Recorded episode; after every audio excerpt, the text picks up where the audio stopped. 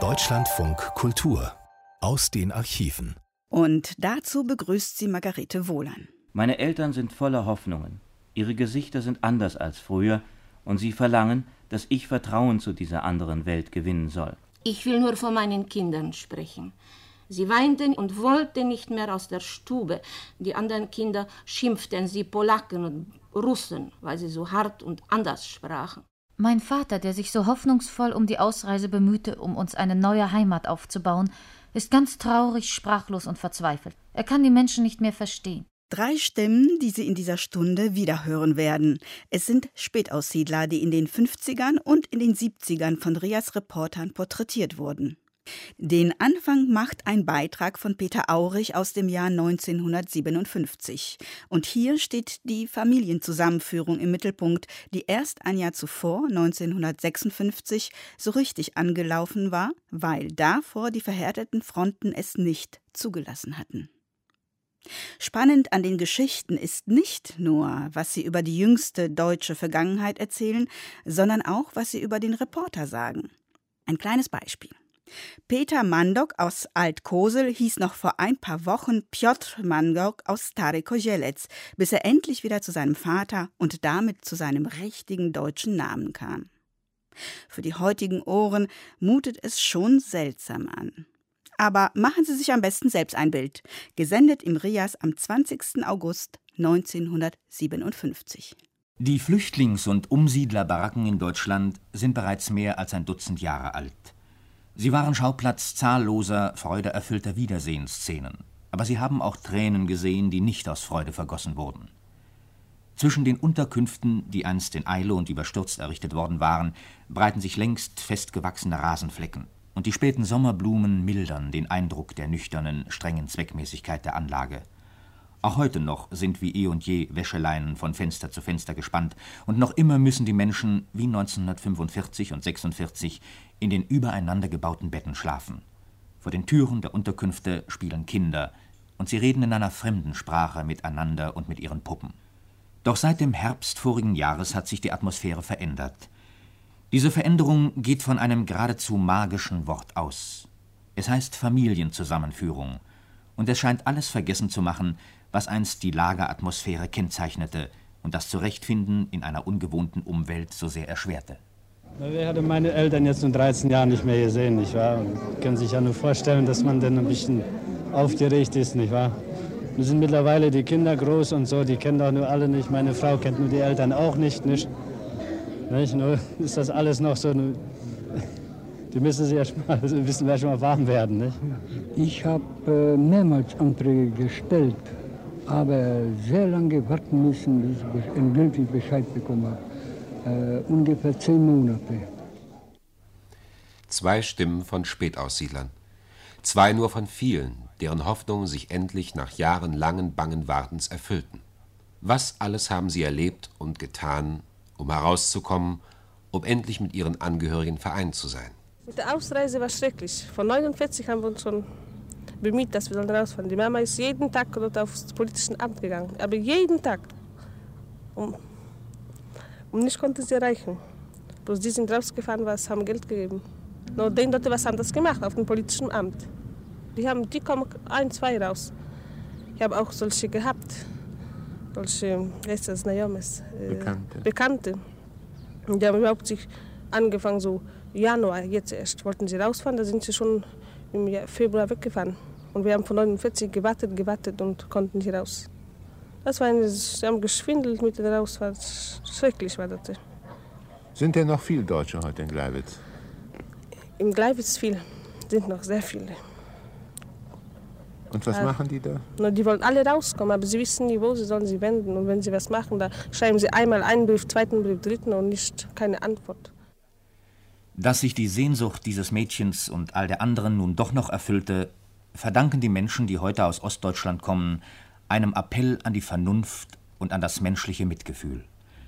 Er brachte seine ersten Ergebnisse, als der Präsident des Deutschen Roten Kreuzes, Dr. Weitz, im Winter 1955 mit Vertretern des polnischen Roten Kreuzes Übereinstimmung darüber erzielte, dass es an der Zeit sei, unerträgliche Härten zu beseitigen, die der Krieg hinterließ. Man vereinbarte zunächst einmal, die Familien zusammenzuführen, die durch die letzten Kriegsereignisse auseinandergerissen worden waren und die immer noch getrennt lebten. Schon Wochen später liefen die ersten Transporte nach Deutschland an.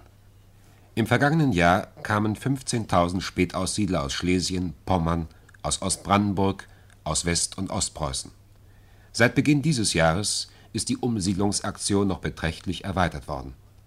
Bis heute erhielten fast 70.000 Deutsche von den polnischen Behörden die Ausreisegenehmigung, und zwar nicht nur, wie es anfangs der Fall war, alte und arbeitsunfähige Menschen und Kinder, sondern Personen jeden Alters.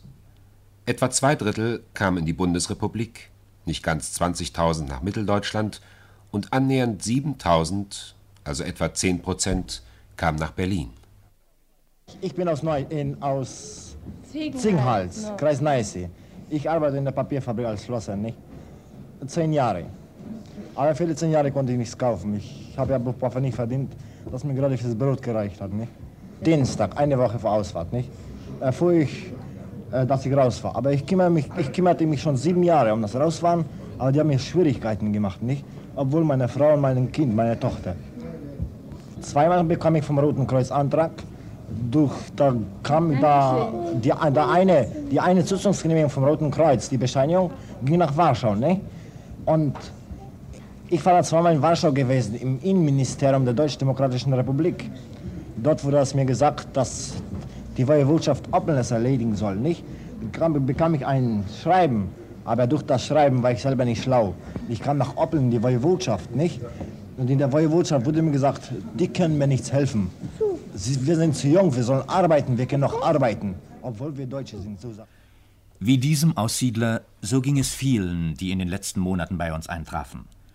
Aber auch die, die noch drüben, jenseits der Oder-Neiße, auf ihre Ausreise warten, fühlen und denken so. Wie viele es sind, weiß niemand genau zu sagen. Fest steht nur, dass noch weit über 100.000 Anträge allein auf Familienzusammenführung bei den polnischen Behörden vorliegen. Und man weiß, dass noch weit mehr Menschen kommen würden, wenn sie nur eine Chance hätten, das Land auf legale Art zu verlassen.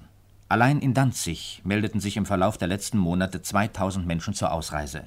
Die Zeitung Tygodnik Zachodny berichtet in einem groß aufgemachten Artikel Man braucht, wenn man ehrlich ist, nicht lange nach den Umsiedlungsgründen zu suchen. Da sind vor allem die Wohnverhältnisse. Fünf, acht, zehn Personen leben in feuchten Zimmern, auf Dachböden und in Kellern zusammen. Der Verdienst ist gering, die meisten Preise für Dinge des täglichen Bedarfs liegen noch immer sehr hoch. Ein anderer wesentlicher Aspekt für die Ausreisewünsche ist die Tatsache, dass die Alteingesessenen von vielen Zugewanderten noch immer als Menschen zweiten Ranges angesehen werden. Es kommt sogar vor, dass man auf den Ausreiselisten die Namen guter Polen findet. Und die in Oberschlesien erscheinende Zeitung Przemiany schreibt im gleichen Zusammenhang Die Enttäuschungen wurzeln zu tief in den Seelen der Menschen. Auch wenn der und jener längst die polnische Staatsangehörigkeit erworben hat und als Pole angesehen wird, ist er dennoch Deutscher geblieben. Dies umso mehr, als die Optionen auf sehr unterschiedliche Art zustande kamen. Diese Leute versuchen nun zum Beispiel ihre Kinder auch auf deutsche Schulen zu geben.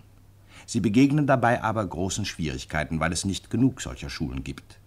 Andere wollen ihre besonderen Sitten und Gebräuche beibehalten. Leider haben sie dazu nur wenig Gelegenheit, denn der Kampf ums tägliche Brot ist aufreibend. So ist es auch zu erklären, dass selbst auf solchen Gemeinden lange Ausreiselisten vorliegen, in denen es, laut offiziellen Angaben, nicht einen einzigen Deutschen mehr gibt. Doch für alle, sowohl für die, die noch auf ihre Ausreisebewilligung hoffen, wie auch für die bereits im Westen eingetroffenen, ist es tröstlich zu wissen, dass sich die Ost-West-Wanderung heute wenigstens in geordneten Bahnen vollzieht. Wer von drüben kommt, rennt nicht mehr um sein nacktes Leben, und er kommt auch vielfach nicht mehr mit leeren Händen. Man bringt ihn im D-Zugwagen über die Grenze und den Reisebussen ans Ziel. Was er zum Leben braucht, darf er zumeist mitnehmen und manchmal sogar noch einiges mehr. Es ist ein Treck ohne Leiden, ein Umzug mit legalen Fahrkarten aus der alten in die neue Heimat. Und dennoch ist der Abstand zu allen möglichen Dingen und Erscheinungsformen unseres Alltags groß. Man muss uns Zeit lassen, alles aufzunehmen. Wir können ja nicht einfach dies Dutzend Jahre und alles, was war, auslöschen, als wäre es nicht gewesen. So sagen die einen. Und die anderen? Wissen Sie, ich bin eine alte Frau, aber ich schrie vor Freude und ich kam mir vor, wie wenn ich vom Mond heruntergefallen wäre, von einer Finsternis in eine solche Helle, diese Neonlichter, diese Farben und dann die auf den Straßen, wissen Sie, diese, diese Neonlichter auf den Autostraßen, das ist ein Märchen, das ist nicht wahr. Ich, ich frage mich, Gottes, ist das möglich, sowas noch einmal? Ich bin eben alt geworden und ich freue mich, das erlebt zu haben. Man spürt das glückliche, tiefe Aufatmen, aber man ahnt auch die Last der Sorgen, die bis dahin getragen werden mussten. Diese Last blieb keinem der Spätaussiedler erspart. Jeder musste auf seine Art damit fertig werden. Jeder, ob jung oder alt, hat sein Schicksal und jeder ist auf seine Weise davon gezeichnet. Und doch gibt es in diesen Schicksalen viel Gemeinsames. Und wenn sich die Zunge erst einmal gelöst hat, die Zunge, die daran gewöhnt ist, vorsichtig zu sein und Zurückhaltung zu üben, dann merkt man schnell, wie viel doch typisch ist an dem, was alle hinter sich bringen mussten, die im Osten zurückgeblieben waren. Wir sprachen mit einer alten Frau, die das Leben kennt. Sie ist heute 78 Jahre, in Schlesien geboren und seit ihrer Jugend Angehörige eines Schwesternordens. Ihr ganzes Leben war dem Dienst am Mitmenschen gewidmet. 1910 kam sie nach Berlin, dann vier Jahre später, also im Ersten Weltkrieg, war sie Krankenpflegerin in solchen Lazaretten auf dem Balkan. Mit hohen Auszeichnungen kehrte sie zurück, als der Waffenlärm verstummte. 1943, also im Zweiten Weltkrieg, fiel eine Bombe in das Haus, in dem sie lebte. Sie wurde aus Berlin evakuiert. Noch heute hat sie eine amtliche Urkunde darüber in den Händen. Sie ging nach Schlesien, in ihre Heimat. Von dort verjagte man sie 1945. Sie kam bis Wernigerode in den Harz und machte sich ein Jahr später wieder auf den Weg nach Berlin. Hier erreichte sie der Brief einer Schwester, die immer noch in Schlesien war. Diese Schwester war erkrankt und brauchte Hilfe. Da machte sich die alte Frau wieder auf den Weg, kam durch alle Sperren und neuen Grenzen und dann an der Grenze haben wir ja Passierschein bekommen, dass wir über die Grenze gehen konnten, nicht wahr? Sonst haben wir weiter keine Schwierigkeiten gehabt, nichts weiter. Ich bin ganz gut hingekommen, sonst weiter nachher haben wir keine Schwierigkeiten gehabt. Und was haben Sie nun, wie haben Sie Ihre Schwester vorgefunden? Naja, ich habe meine Schwester natürlich vorgefunden, wie man Kranke vorfindet, nicht wahr? Ja, sonst weiter ja auch nicht. Haben Sie ihr helfen können? Ja, ich konnte ihr helfen. Sie ist gesund geworden, nicht wahr? Ich konnte ihr ja helfen. Ich habe dann nachher gleich Antrag gestellt, nicht? und da hat es geheißen, dass ich mit dem Krankentransport kann ich fahren. Nicht? Mit dem, ja. Und da sollte der Krankentransport Januar 49 fahren. Aber der ist ausgeblieben, da hat immer geheißen, weiter, weiter, nicht wahr? Und so vergingen die ganzen Monate. Weil meine Schwester auf dem Lande wohnte, nicht?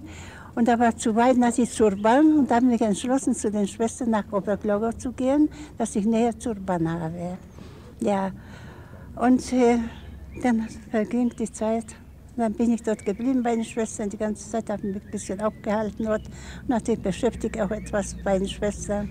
Bis jetzt, die Schwestern mussten doch, aus, mussten doch raus. Das war vor zwei Jahren. Mussten die Schwestern raus. Ne? Und wir aus dem Hause mussten wir auch raus.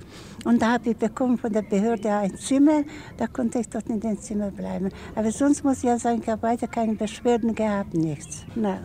Na. Man jedes, jedes Jahr, jedes zwei Jahre, je nachdem es war. Dann war Stille, man, man dürfte wieder nicht fahren. Ja, und jetzt war ganz einfach nicht. Die, die Behörde hat ja gesagt, die Schwester gehört ja Rückkehr. Ja, und nachdem sie gehört ja sie zu ihren Orden, zu ihren Schwestern. Zehn Jahre hat es also gedauert, ehe sie wieder dort war, wo sie leben wollte. Doch diese Frau und mit ihr viele andere hören nicht auf, an jene zu denken, die zurückbleiben mussten, in deren Reihen ihr Fortgehen eine schmerzlich spürbare Lücke gerissen hat. Keiner der Zurückgebliebenen weiß, wann und wie sein eigener Antrag auf Umsiedlung entschieden wird. Das gilt für die Alten und für die Jugend erst recht. Da ist die 16-jährige Helga aus Kunau im Kreise Kreuzburg. Als der Vater damals aus Gefangenschaft entlassen wurde, blieb er im Westen, in West-Berlin. Ich werde meine Familie herholen, dachte er. Aber die Polen verweigerten seiner Frau und seinen Kindern die Ausreise. Und er selbst konnte nicht nach Kunau fahren, daran war in jenen Jahren nicht zu denken. Er schrieb also Anträge auf Anträge, immer wieder. Lange Zeit vergeblich, bis jetzt endlich das Rote Kreuz die Familie doch zusammenbrachte. Was Helga erlebt hat? Nun, lassen wir sie selbst erzählen. Ihr Deutsch klingt natürlich anders, als man es bei uns spricht. Mit der Schule habe ich, gang ich ein Jahr später, denn wir, wenn wir kamen hier aus Deutschland, nach Oberschlesien, da war ich krank. Da musste ich ein Jahr später gehen in die Schule. Und da habe ich dann mit der Schwester angefangen. In die Schule gang ich sieben Jahre und dann bin ich raus, da ging ich gleich in die Arbeit. Die Mama war krank, da musste sie und auf uns drei arbeiten, da ich, wollte ich ihr auch helfen. Konnte sie uns durchbringen, aber sehr schlecht. Und über ihre Ausreise berichtet sie, das war so. Das dauert schon so lange. Da hat die Mama gesagt, fahr mal nach Oppeln, ob dort ist nicht was, ob wir wegfahren oder nicht. Ne? Da bin ich gefahren nach Oppeln.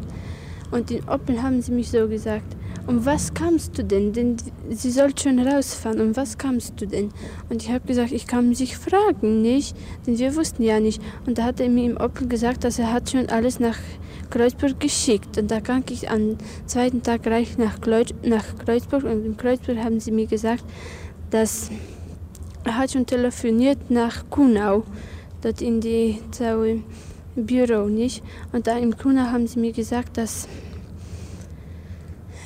äh, das ist ein Laufbus, nicht? Das, sie haben ihn schon zu uns geschickt. Und da hatte sie gesagt, die Gang am Ende zu der Ande Schlinzek. Und da war niemand zu Hause und da haben sie uns nicht Bescheid gesagt. Aber wir wussten schon, denn wir waren im Kreuzburg mit der Mama und da haben wir das alles. Denn ich gang sie fragen, ob es richtig war, dass wir schon was im Kunau wissen. Und da haben sie gesagt, ja, die wissen alles, aber sie gangen äh, dort ähm, die gang auf den Ende dort und da hat sie vergessen, dass sie sind zwei Schlinzig. So.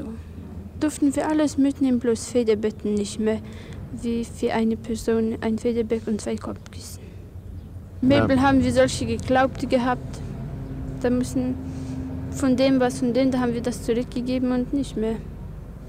Geborgt, die Möbel, ja? Die waren nicht geborgt, denn das, die sind abgehauen, haben sie das gelassen. Das haben wir wieder dort gelassen. Solche alte Möbel, was sollen wir mit dem machen, nicht? Helga spricht noch heute oft von Klutschborg, wie die Polen es nennen.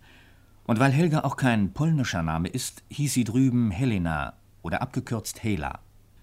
So hieß auch Peter Mandok aus Altkosel noch vor ein paar Wochen immer nur Piotr Mandok aus Stary Kozielec, bis er endlich wieder zu seinem Vater und damit zu seinem richtigen deutschen Namen kam.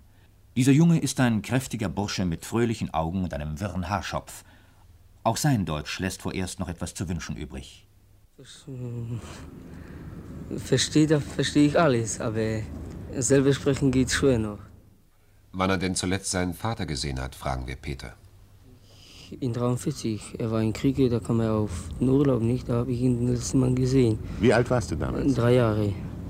Ich habe ich hab ihn nicht gekannt, er kam zu mir nicht. Was hat gestaunt, dass ich so groß bin. Der Vater hat gestaunt, dass ich so groß bin. Oder die Mutter war glücklich. So hört man es immer wieder aus dem Munde dieser jungen Menschen. Sie sagen es noch ganz unter dem Eindruck der ersten Freude des Wiedersehens, nach den ersten Schritten in einer Welt, die neu und hell für sie ist. Vater kam abends, da waren wir so schlapp, da haben wir geschlafen auf dem Stiel. Wir kennen ihn, wir kennen ihn gar nicht und er hat uns auch, nicht erkannt. Der stand, dass wir schon so groß sind. Bei weitem nicht alle Spätaussiedlerkinder kommen in so geregelte Verhältnisse wie Helga und Peter. Da sind Jungen und Mädel, die kaum ein Wort Deutsch können. Man wünscht ihnen einen guten Tag und sie verstehen es nicht mehr. Der Vater muss einen Dolmetscher holen, wenn er mit seiner halb erwachsenen Tochter sprechen will. Doch die Sprachschwierigkeiten sind über kurz oder lang zu überwinden. Es gibt Sonderschulen, Sonderlehrgänge, kostenlosen Nachhilfeunterricht. Wer von seinen Angehörigen abgeholt wird, der hat wenigstens nach kurzer Zeit schon das Lager hinter sich. Er hat das Gefühl, nach Hause zu kommen. Aber es gibt so manchen unter den Spätaussiedlern, der von niemandem abgeholt wird. Und es gibt andere, die plötzlich erst merken, dass bei ihren engsten Angehörigen in den Jahren der Familientrennung vieles anders geworden ist, als sie es sich vorstellten, weil das Leben ja nicht stehen bleibt und sich Komplikationen aller Art ergeben, die niemand ausrechnen oder erwarten konnte.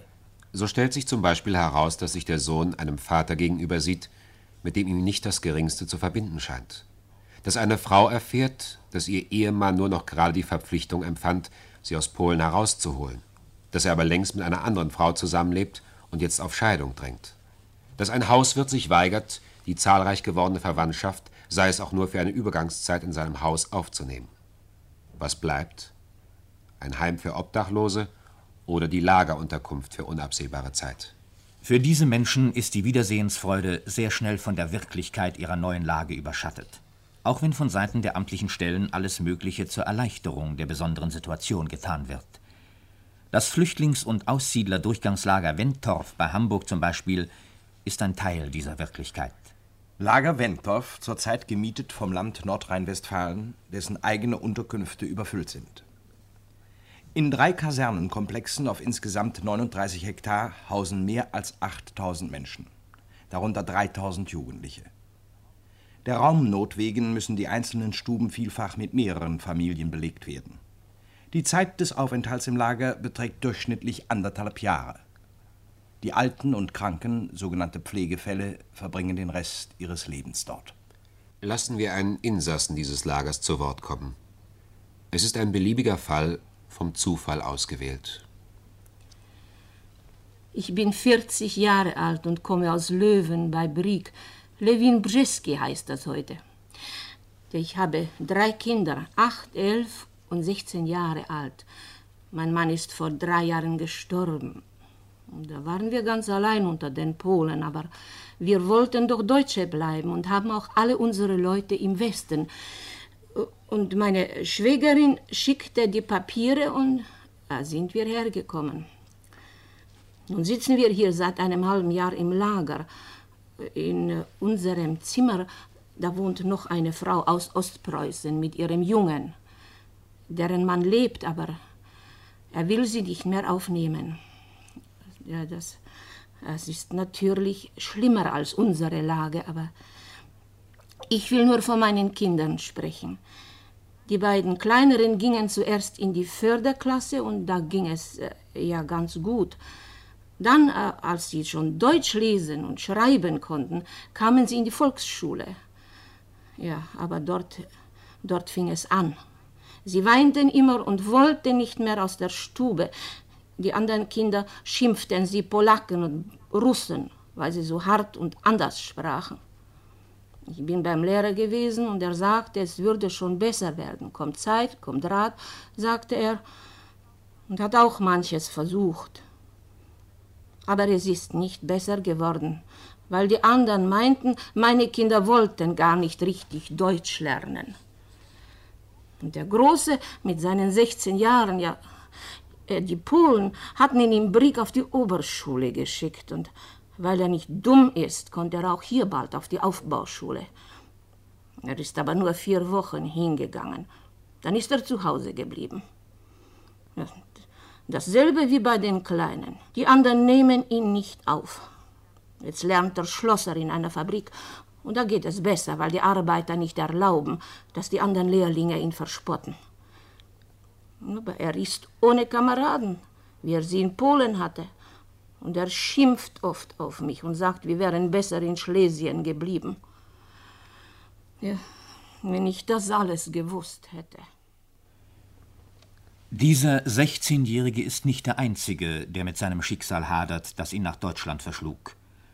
Amtliche polnische Stellen und die Provinzpresse jenseits der Oder-Neiße sind längst dazu übergegangen, die Briefe und Berichte von Spätaussiedlern zu veröffentlichen, die ihr Leben im Westen Deutschlands in düsteren Farben schildern und daheimgebliebene warnen, den gleichen Weg anzutreten.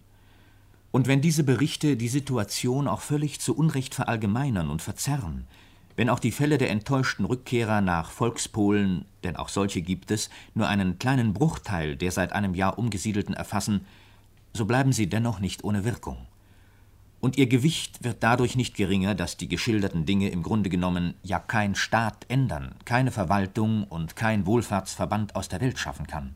Wir sagten es bereits. Fälle wie die geschilderten gehören zu den Ausnahmen. Es gibt überall in der Bundesrepublik und in Westberlin Beweise dafür, dass sich allen Widrigkeiten zum Trotz gerade die Jugendlichen unter den Spätaussiedlern über kurz oder lang durchbeißen. Erst dieser Tage sprachen wir mit der Leiterin eines Berliner Rotkreuzlagers. Die Skala geht von fröhlich bis tief traurig. Ich will gleich anknüpfen, einer von unseren netten Jungs, 19 Jahre alt, wir haben also den Kompagnon dazu.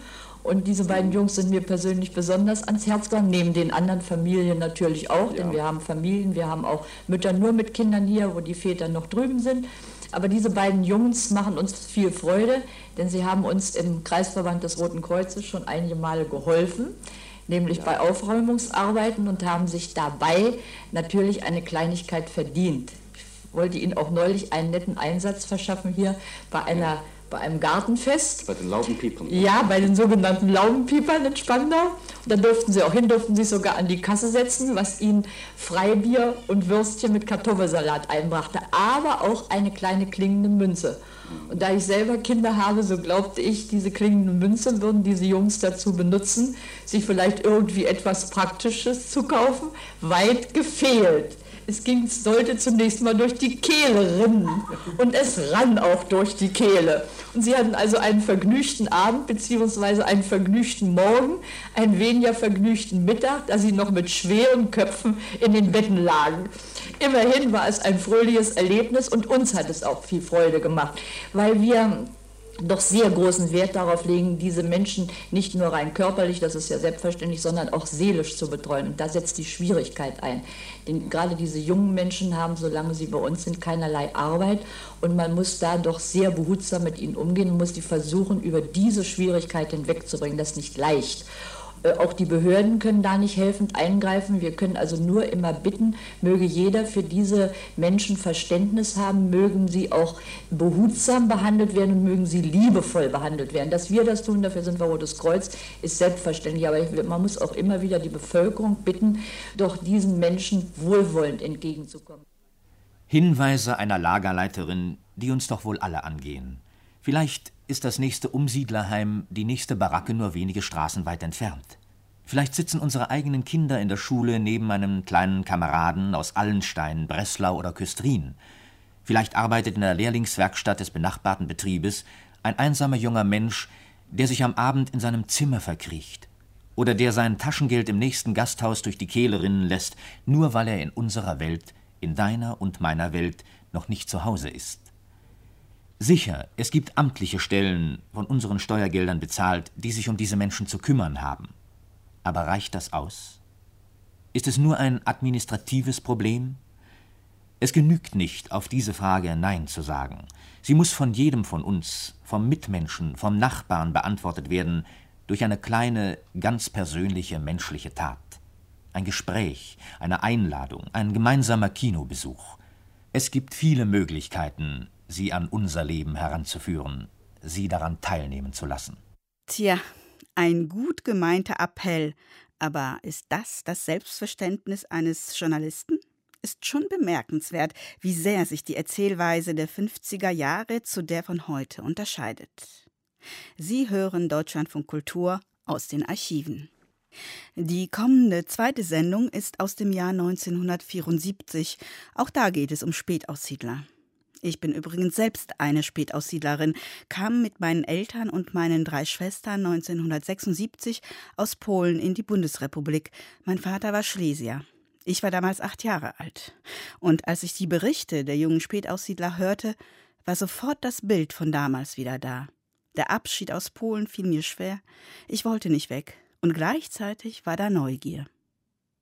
Was sich zu dem Beitrag aus den 50er Jahren leicht verändert hat, ist die Haltung des Reporters. Hans-Günther Goldberg-Löwe erzählt differenziert über die Freude, Skepsis und Traurigkeit der Jugendlichen. Ob ich wohl meinen Bären und meine große Puppe mitnehmen würde können?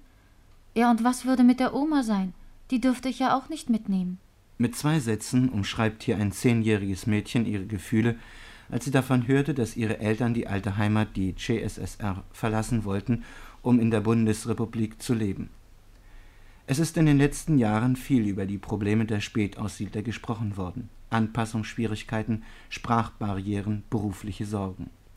Aber darüber wurde vielfach vergessen, dass etwa 40 Prozent der Spätaussiedler aus Polen, Rumänien, der UdSSR oder der CSSR etwa der Altersstatistik nach jünger als 25 Jahre sind. Mit anderen Worten, Als sie geboren wurden, waren in ihren Heimatländern deutsche Schulen und Kindergärten, deutsche Zeitungen und die deutsche Sprache nur teilweise zugelassen. Sie wuchsen auf unter sozialistischen Verhältnissen, unter denen sie und ihre Eltern ihre Abstammung verleugnen mussten. Sie wuchsen in ihrer Mehrzahl jedenfalls auf als Polen, Tschechen, Bulgaren oder Russen. Und mit zunehmendem Alter verstärkt sich dieses Heimatgefühl.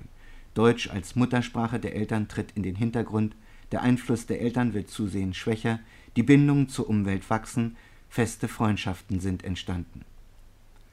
Als dann die Eltern ihren Kindern erklärten, dass sie in die Bundesrepublik Deutschland aussiedeln wollten, gerieten die jungen Leute vielfach in einen Zwiespalt zwischen der Liebe zu den Eltern, bei denen sie bleiben wollten, und dem Wunsch, die Schule, die Verwandten, die Freunde, kurz all das, was den Begriff Heimat umschreibt, nicht verlassen zu müssen. Der Deutsche Caritasverband ist diesem Problem junger Aussiedler durch einen Aufsatzwettbewerb nähergekommen, den er in seinen 51 Heimförderschulen in diesem Jahr veranstaltete. Die Schüler sollten über Erinnerungen an die alte Heimat, die Aussiedlung und die ersten Eindrücke in der Bundesrepublik berichten. Nahezu 500 Arbeiten wurden eingereicht, von ihnen 234 Aufsätze für eine Untersuchung ausgewertet Daraus ergab sich, dass die Eingliederung der bis zu zwölf Jahre alten Mädchen und Buben am unkompliziertesten verläuft. Sich andeutende Probleme treten bei den 13 bis 15-Jährigen verstärkt auf und verdichten sich bei vielen Älteren zu ernsthaften Schwierigkeiten. Heißt es in einer Zusammenfassung der Ergebnisse des Aufsatzwettbewerbs durch den Caritasverband.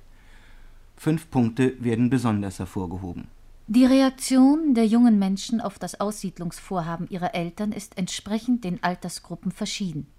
Abenteuerlust und die Faszination des Neuen lassen bei den bis zu zwölf Jahre alten Mädchen und Jungen kaum Abschiedsschmerz, geschweige denn Verzweiflung aufkommen, wie dies bei den Älteren zu beobachten ist. Auf die Aussiedlungsmitteilung reagieren diese nur in seltenen Fällen mit Freude, sondern meist mit gemischten Gefühlen oder Ablehnung. Die fremde Sprache ist für die Kleinen kein nennenswertes Problem, obwohl es offenbar gerade ihnen schwerer fällt, sie rasch fehlerfrei zu lernen, als den Älteren. Bei den Älteren zeigt sich, dass ihr Wohlbefinden in der Bundesrepublik sehr stark von der Sprachbeherrschung abhängt. Die Menschen in der Bundesrepublik werden im Allgemeinen als freundlich und höflich bezeichnet doch üben die Älteren auch Kritik an ihrer Kontakt- und Hilfsbereitschaft und empfinden es als kränkend, als Ausländer betrachtet und den Gastarbeitern gleichgestellt zu werden. Der Lebensstandard, um dessen Willen viele Eltern in die Bundesrepublik gekommen sind, verfehlt seine Wirkung auf keines der Kinder. Autos, Fernsehen und das gesamte Angebot der Warenhäuser sind Entschädigung für die verlorene Heimat und Garanten einer besseren Zukunft. Unter den Älteren gibt es jedoch manche, die sich nicht blenden lassen und in ihrer Skepsis bezüglich der Auswüchse des Wohlstandes die frühere Armut, weil sie gemütlicher gewesen sei, romantisieren. Das Heimatproblem spielt in allen Arbeiten eine dominierende Rolle. Während die Kleinen das Heimweh durch spielerische Eingliederung in Spielplatz und Schule zu bewältigen versuchen, neigen die Älteren dazu, es zu konservieren, wenn sie auch größtenteils die Hoffnung äußern, dass die Bundesrepublik ihre zweite Heimat oder ihre wahre Heimat werden sollte. Wenige sprechen überzeugend davon, dass sie mit der Aussiedlung in ihre angestammte Heimat gekommen seien. Und wieder einige bringen in alarmierender Weise zum Ausdruck, dass sie sich in der Bundesrepublik nicht wohlfühlen. Ein besonderes Problem scheint darüber hinaus die Information der Eltern über die bevorstehende Ausreise für die Jugendlichen dargestellt zu haben. Vor allem die jüngeren Kinder wurden häufig vor vollendete Tatsachen gestellt, denen sie sich später kaum gewachsen fühlten.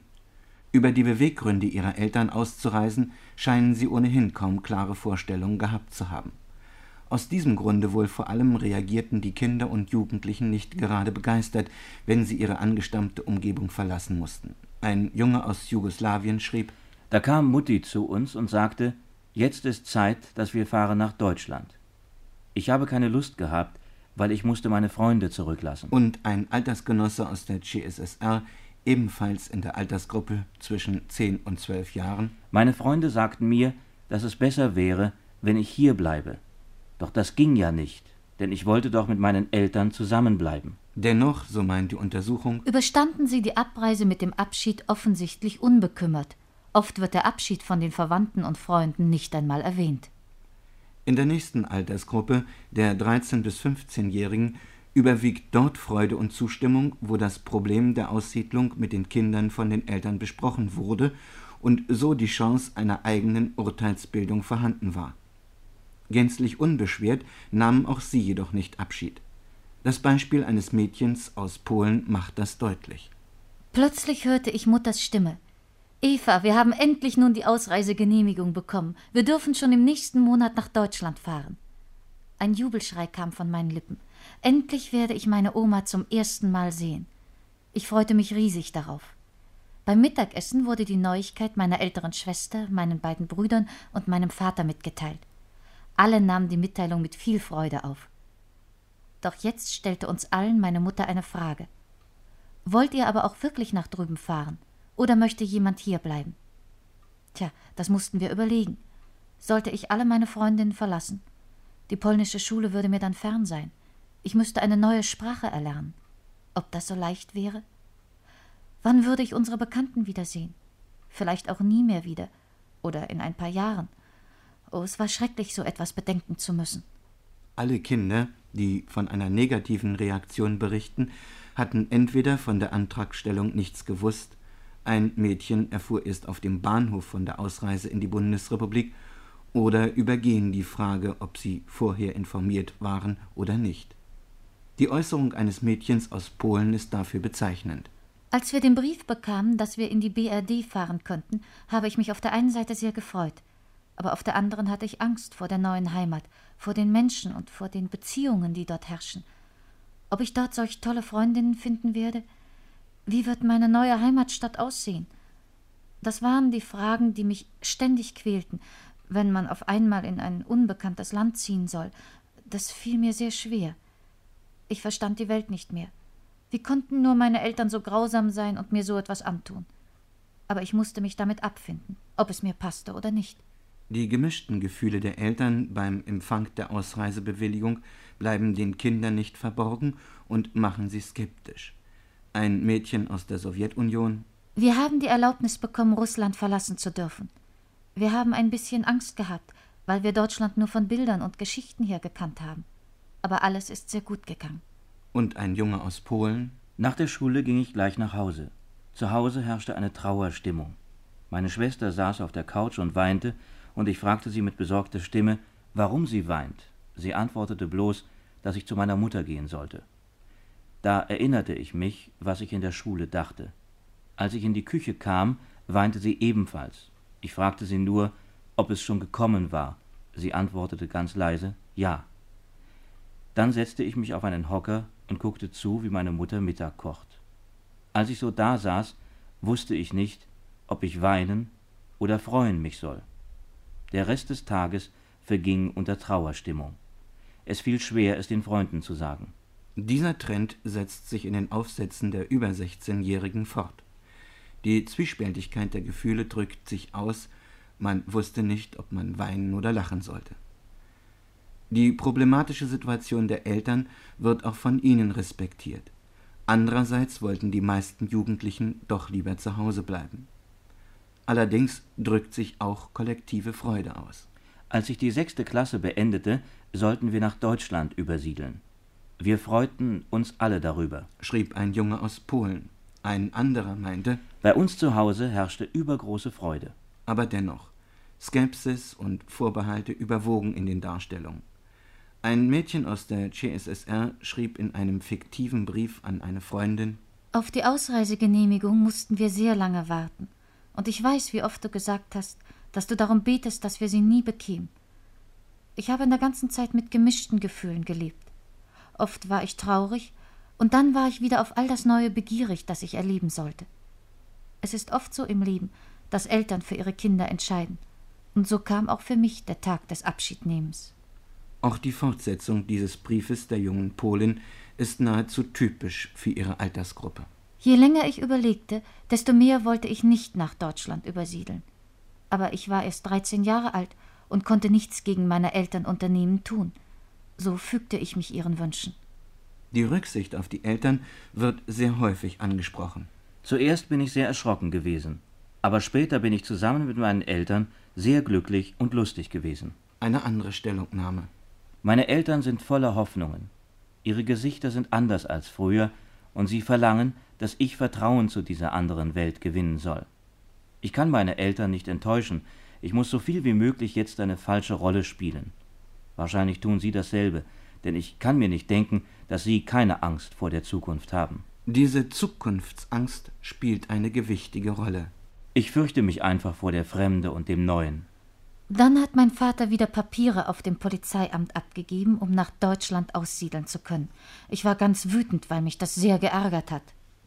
Erstaunlicherweise brachte die Caritas-Untersuchung zutage, dass augenscheinlich die Jungen besser mit dem Aussiedlungsproblem, das heißt mit dem Abschied von der alten Heimat und dem Arrangement mit der Bundesrepublik fertig werden, als die Mädchen. Allerdings muss einschränkend gesagt werden, dass dieser Eindruck vor allem aus der Qualität der Aufsätze entstanden ist. Die Jungen waren kaum in der Lage, emotionale, bekenntnishafte Schilderungen zugunsten einer faktischen Situation von sich zu geben. Zusammenfassend muss zum Komplex der Abreise gesagt werden, dass kaum ein Jugendlicher seine Heimat freiwillig und aus ehrlicher Freude verlassen haben würde. In der Mehrzahl der Fälle war es der Wunsch der Eltern, der hier respektiert wurde. Die Hauptschwierigkeiten in der neuen Umgebung ergaben sich für die Jugendlichen und Kinder dann aus dem mangelnden Sprachvermögen. Die fremde Sprache ist dabei wieder für die Kleinen kein nennenswertes Problem, obwohl es offenbar gerade ihnen schwerer fällt, sie rasch fehlerfrei zu beherrschen als den Älteren. Bei ihnen zeigt sich, dass ihr Wohlbefinden in der Bundesrepublik sehr stark von der Sprachbeherrschung abhängt und die Resultate ihrer Bemühungen, die Sprache schnell zu erlernen, außerordentlich gut sind. Zunächst zwei gegensätzliche Beispiele aus der Gruppe der 10- bis 12-Jährigen. Ein Mädchen aus Jugoslawien erzählt: Meine Mutter berichtet, ich werde nur ein paar Tage hier bleiben. Ich bin bloß gekommen, um euch beide nach Deutschland mitzunehmen. Ich fragte erstaunt: Was, ich soll weg von hier? Soll ich mit der ganzen Schule aufhören oder wie stellst du dir es vor? Aber natürlich gehst du weiter in die Schule, nicht hier, sondern in Deutschland. Ich antwortete, ich kann ja gar nicht die deutsche Sprache. Du wirst sie lernen. Ich freute mich schon, denn zwei Sprachen zu können ist ja gar nicht so schlecht. Ein Junge aus Litauen? Einige Tage sind wir in Moskau geblieben. Dann sind wir nach Deutschland gefahren. Wir in Deutschland und ich kann nicht Deutsch sprechen. Ich immer geh spazieren ganz allein. Und wenn was sagte, Leute, ich gleich geh weg, weil ich sie hab verstanden nicht. Und jetzt langsam, ich kann Deutsch sprechen. In der Untersuchung wird dazu festgestellt, wenn überhaupt das Sprachproblem in den Aufsätzen erwähnt wird, ist von der Wichtigkeit und der Bemühung, die Sprache möglichst schnell zu lernen, die Rede. Aus diesem Grunde ist auch ein Junge aus Polen froh, dass er in die Förderschule gehen darf. Bezüglich der Sprachkenntnisse stellt sich heraus, dass die Jüngeren im Vergleich zu den Älteren, selbst wenn eine kürzere Anwesenheit in der Bundesrepublik bzw. Förderschule in Betracht gezogen wird, im Allgemeinen relativ schlechte Deutschkenntnisse haben. Auch dies mag ein Beweis für die Unbefangenheit dieser Altersgruppe sein, für die sich die Sprache noch nicht als Kontaktbarriere zwischen ihnen und den fremden deutschen Kindern erweist. Sie finden in der BRD erstaunlich schnell Freunde, denn immer wieder heißt es in den Aufsätzen, der Abschied vom Freund in Polen, Russland usw. So sei zwar traurig und schwer gewesen, aber ich habe hier schon wieder viele Freunde. Die 13- bis 15-Jährigen haben es hier schon schwerer. Ein Mädchen aus Polen. Ich fühlte mich verlassen, denn die deutsche Sprache verstand ich nicht besonders gut. Es war sehr schwer, mit jemandem Bekanntschaft zu schließen. Später, als wir eine richtige Wohnung bekamen und ich auf der Förderschule mein Deutsch ausbesserte, fiel es mir leichter, hier zu leben. In diesem Zusammenhang ist wichtig, noch einmal hervorzuheben, dass die Angst, Freunde, Verwandte, die vertraute Umgebung zu verlieren, bei den Jugendlichen und Kindern oft darauf zurückzuführen ist, dass sie ohne Sprachkenntnisse in die neue Heimat umsiedeln mussten und befürchteten, in eine Isolation zu geraten. Das Erlebnis mit den Leidensgenossen in den Förderschulen konnte hier viele Probleme lösen. Und nach einigen Monaten stellten viele, wie dieses junge Mädchen, fest: Ich habe es mir mit der Sprache viel schlimmer vorgestellt, aber es war nur halb so schlimm. Das Urteil über die Lebensverhältnisse in der Bundesrepublik fällt trotz dieser Schwierigkeiten relativ positiv aus. Die Menschen werden als freundlich und höflich bezeichnet, Kritik wird laut bei den Älteren an Kontakt und Hilfsbereitschaft. Schmerzlich ist die Einsicht, nun als Ausländer betrachtet zu werden und vielfach den Gastarbeitern gleichgestellt zu sein. Naturgemäß ist dabei das Urteil der jüngeren Aussiedler positiver als das der älteren. Schon die 13- bis 15-Jährigen differenzieren stark. Ein Zitat aus der Caritas-Untersuchung. Zwar berichten auch sie von der freundlichen Aufnahme in Friedland und von der Höflichkeit der Westdeutschen, aber anfängliche Schwierigkeiten, wie gesagt in den mangelnden Sprachkenntnissen begründet, oder kränkende Enttäuschungen bleiben ihnen nicht erspart. Ansonsten beziehen sich die Einschränkungen bei der Beurteilung der Bundesrepublik durch diese Altersgruppe bezeichnenderweise auf die Schattenseiten unserer Konsumgesellschaft. In der Bundesrepublik sei es trotz mehr Freiheit und Luxus langweilig. In der Bundesrepublik seien die Menschen egoistisch, in Polen dagegen hilfsbereiter.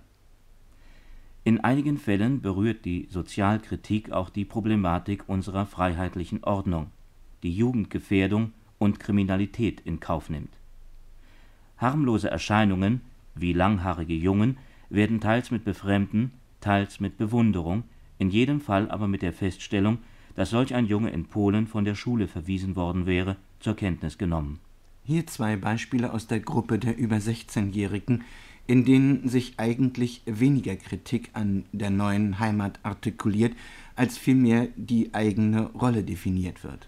Nein, Deutschland ist nicht meine Heimat. Denn hier werde ich immer als Ausländerin erkannt und behandelt, nur weil ich noch nicht gut die deutsche Sprache beherrsche und nicht hier geboren bin. Wen geht es heute an, dass Schlesien einmal deutsch war und viele Familien aussiedelten, weil die Eltern sich als Deutsche fühlten? Und bemerkenswert ist, worüber ein Mädchen aus Rumänien klagt. Mein Vater, der sich so hoffnungsvoll um die Ausreise bemühte, um uns eine neue Heimat aufzubauen, ist ganz traurig, sprachlos und verzweifelt. Er kann die Menschen nicht mehr verstehen. Jahrelang hat er auf der Seite Deutschlands als deutscher Soldat gekämpft, hat das Leben für dieses Land aufs Spiel gesetzt, und jetzt werden er und Mutter, die beide im Krieg verschleppt wurden, nicht als deutsche Heimkehrer betrachtet, sondern als Ausländer. Wir alle haben aber die deutsche Staatsbürgerschaft und hätten ein Recht auf Anerkennung. Einem Vergleich mit den Menschen aus der alten Umgebung können die neuen Mitbürger in vielen Fällen nicht standhalten. Die Menschen in Polen seien gastlicher und freundlicher, das Leben gemütlicher. Die Menschen waren aufeinander angewiesen und schneller zur Hilfe bereit. Die Bewohner des Heimatstädtchens Betsche hielten eng zusammen, was man in der neuen Heimat nicht feststellen kann. In diesem Zusammenhang ein letztes Aufsatzzitat eines Jungen aus der Sowjetunion. Meiner Meinung nach waren die Leute in Russland irgendwie anders als hier, weil sie in einer Gemeinschaft lebten und sich gegenseitig behilflich waren.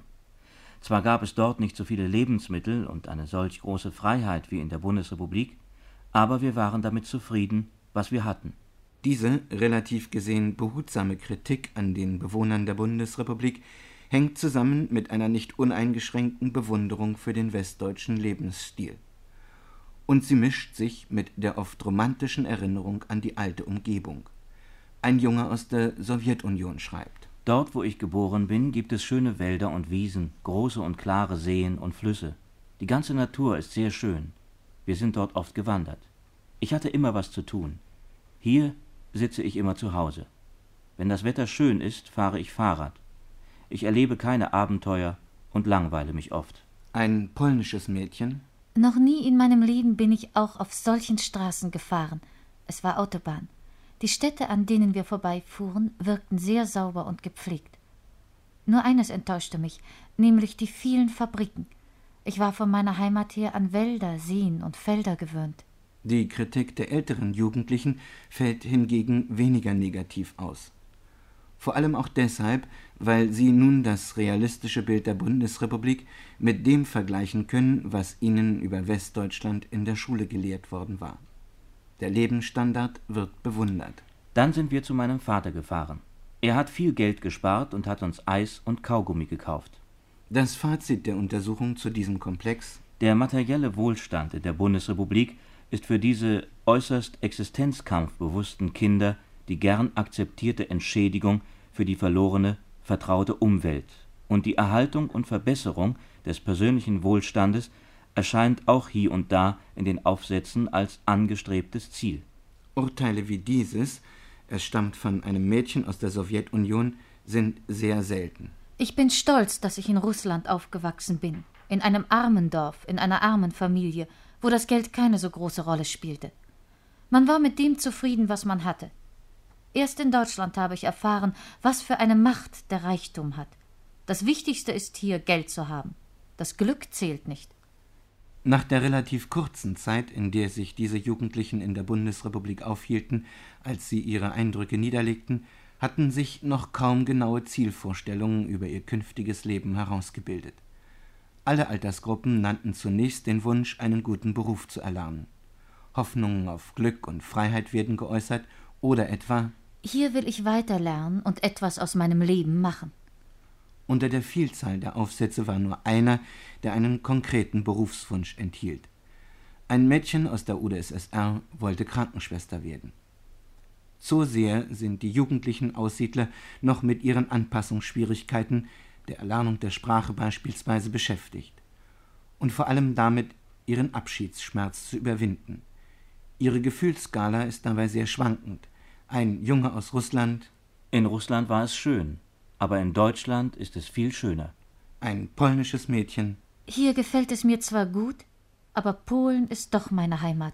Zwei Jugendliche über Abschied und Ankunft. Im Beitrag von Hans-Günther Goldbeck-Löwe, gesendet im Rias am 19. Dezember 1974. Das war's für heute bei Aus den Archiven. Nächsten Samstag geht es um zwei russische Dichter, die beide am Anfang neuer Epochen standen.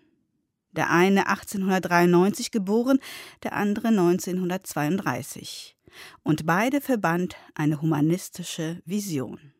Ich bin Margarete Wohlan, machen Sie es gut.